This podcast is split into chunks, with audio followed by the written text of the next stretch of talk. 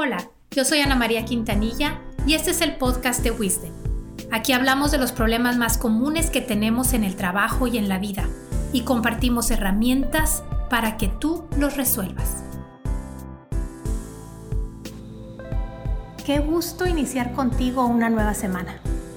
Cuando empezamos un nuevo día, una semana nueva, un mes nuevo, como que a veces nos, nos replanteamos qué estamos haciendo el episodio de hoy es precisamente para poder planear ese día, esa semana o ese mes.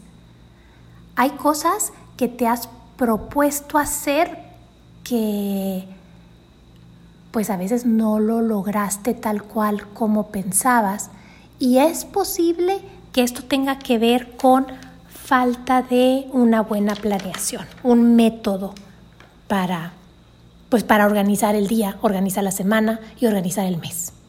Francamente, el proceso mental para planear exitosamente tu día, tu semana y tu mes es el mismo.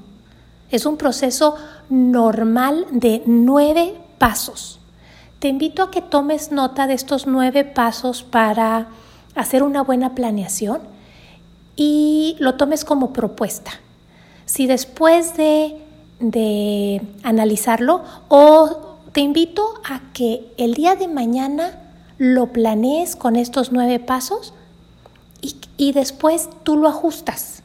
Pasado mañana le pones un paso extra, le quitas dos pasos o combinas algunos pasos de tal forma que tú tengas tu propia metodología de planeación. Muy bien. Imaginemos que vas a planear el día de mañana. Siempre estos procesos inician con identificar cuál es el objetivo. Ese es el paso uno. Saber definir cuál es tu objetivo. Y es, estoy hablando de un objetivo trascendente. O sea, ¿qué, ¿qué quieres haber logrado en ese día? Mira, visualízate. Imagina que ya estás viviendo ese día, siendo plenamente feliz. ¿Qué está pasando a tu alrededor? Visualízalo. Imagínalo. ¿Qué está pasando cuando estás completamente feliz de haber logrado qué? ¿Qué, qué es esa cosa, esa experiencia, ese aprendizaje que hace al día de mañana único entre todos los otros días que tienes. ¿Cuál es el objetivo de mañana? O sea, ¿por qué mañana vas a vivir? ¿Cómo vas a llegar en la noche a decir, ay, lo logré? O sea, sí valió la pena vivir este día. ¿Ok? Entonces, paso número uno, ¿cuál es el objetivo? Paso número dos, ¿con qué cuentas para hacer realidad ese día ideal. O sea, bueno, cuentas con tu inteligencia, cuentas con ciertos recursos, cuentas con... ¿Con qué cuentas? ¿Hay gente que te puede ayudar a lograr el objetivo? ¿Qué es, qué es con lo que ya tienes para que eso sea realidad? Porque eso lo vas a usar. Después, el paso número tres es identificar cuáles son los objetivos específicos que harán que se logre el objetivo trascendente. ¿Sí? ¿Qué, ¿Qué, quieres lograr a manera personal, profesional? A lo mejor en, en el tema laboral hay varios temas que quieres lograr el día de mañana. ¿Sí? En el tema de salud o espiritual, a lo mejor también tienes algunos objetivos específicos, apúntalos.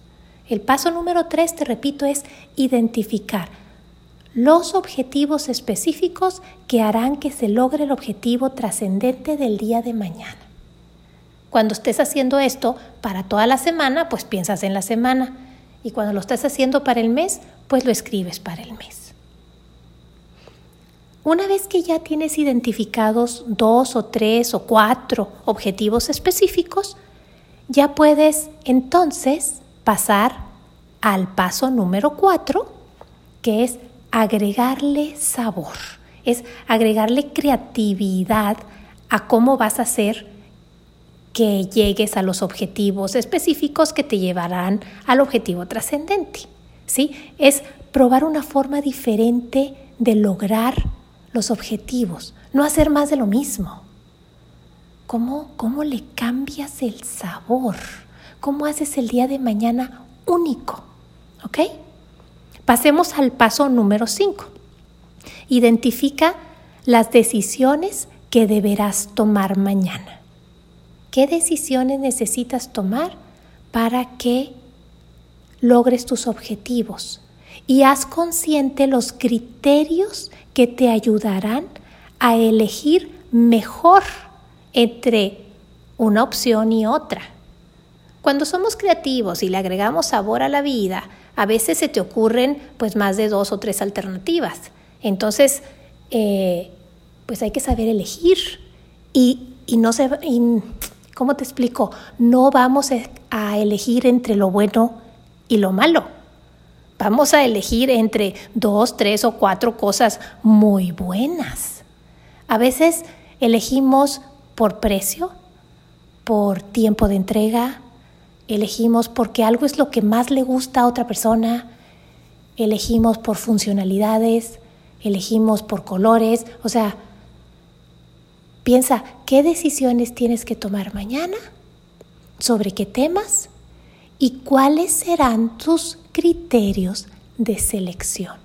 Esto es muy importante porque cuando ya lo tienes pensado y alguien te pregunta, ¿Y por qué elegiste tal cosa? Ya sabes por qué la elegiste. No fue por error, fue porque ya lo tenías pensado, cómo querías tomar la decisión. O sea, qué es lo que te va a guiar, cuál va a ser tu brújula para tomar las decisiones importantes de mañana. ¿Ok? Paso número 6. Organiza las actividades en el tiempo disponible. Si tienes 24 horas, o tienes 7 días, o tienes 30 o 31 días, todas las actividades que has pensado, cómo las pones en el tiempo disponible. Y recuerda dejar tiempo para descansar. Tienes que dejar tiempo para reparar tus fuerzas, para recuperar energía. Nadie da lo que no tiene. Necesitas tranquilidad para poder dar esa seguridad a otras personas. Seguramente de forma eh, natural, cada quien tiene su estilo de liderazgo e impacta en otras personas. Necesitas estar descansado, centrado, con energía para poder seguir avanzando cada, cada día, ¿no?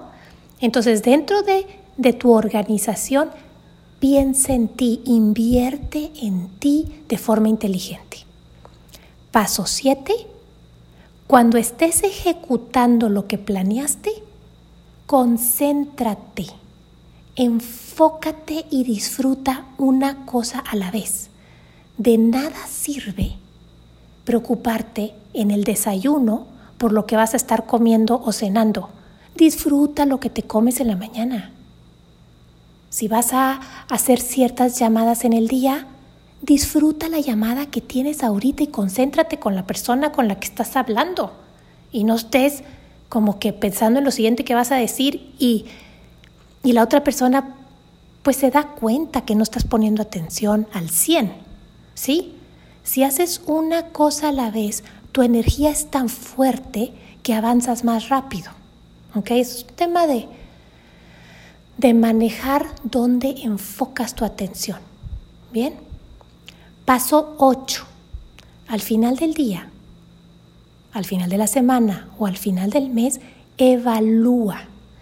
¿Sí? Evalúa los logros que obtuviste de forma personal y también evalúa los aprendizajes que has tenido. Tanto, o sea, evalúas ¿Qué lograste como profesional en el área personal, y todo, o sea, lo que lograste, pero también qué aprendiste, qué te dejó, qué se queda en tu mochila para luego poderlo compartir a otras personas. Y el paso nueve, este paso nueve es, es bien importante y mucha gente no lo conoce. Significa celebrar. Es sonreírte a ti mismo, agradecerte a ti mismo y reconocer todo lo valioso que eres. Es decir, bien por mí, lo logré, estoy satisfecho, satisfecha de lo que he hecho el día de hoy. Estoy orgullosa de mí misma, de mí mismo. Esa es una celebración. Es poder respirar profundamente y dar gracias por todo lo que sí logré, por todo lo que soy, por haber tenido la oportunidad de trascender. Estos nueve pasos, como les digo, ayudan muchísimo a la planeación del día a día, de la semana y del mes. Por favor, ponlo en práctica mañana. Hazlo mañana y luego ajustalo para que a lo mejor no son nueve pasos, son siete o son doce, como tú quieras. Ten una manera de una planeación que te haga sentir que avanzas, que vale la pena vivir cada día porque cada día es único. ¿Ok? Pues me encantaría escuchar sus teorías, su forma pues muy particular de cómo se van a organizar. Les pido por favor que en cualquier red social de Wizen nos, nos hagan llegar sus, sus opciones de organización de todas las actividades y de formas como podemos trascender en el día a día. Y les doy un adelanto para la próxima semana. La próxima semana hablaremos sobre la productividad en tiempo de crisis. Es muy diferente ser productivo cuando todo va conforme a la planeación que tuvimos hace uno, tres o cinco años, cuando el tema económico, político, social, de salud se mantiene estable. Sin embargo, todos estamos viviendo pues momentos críticos actualmente y necesitamos aprender a ser productivos en tiempos de crisis. No es lo mismo. Entonces, pues los invito a escucharnos la próxima semana para ver tips de cómo ser productivos ahora que las reglas del juego han cambiado. Mucho éxito y nos vemos la próxima semana. Suerte.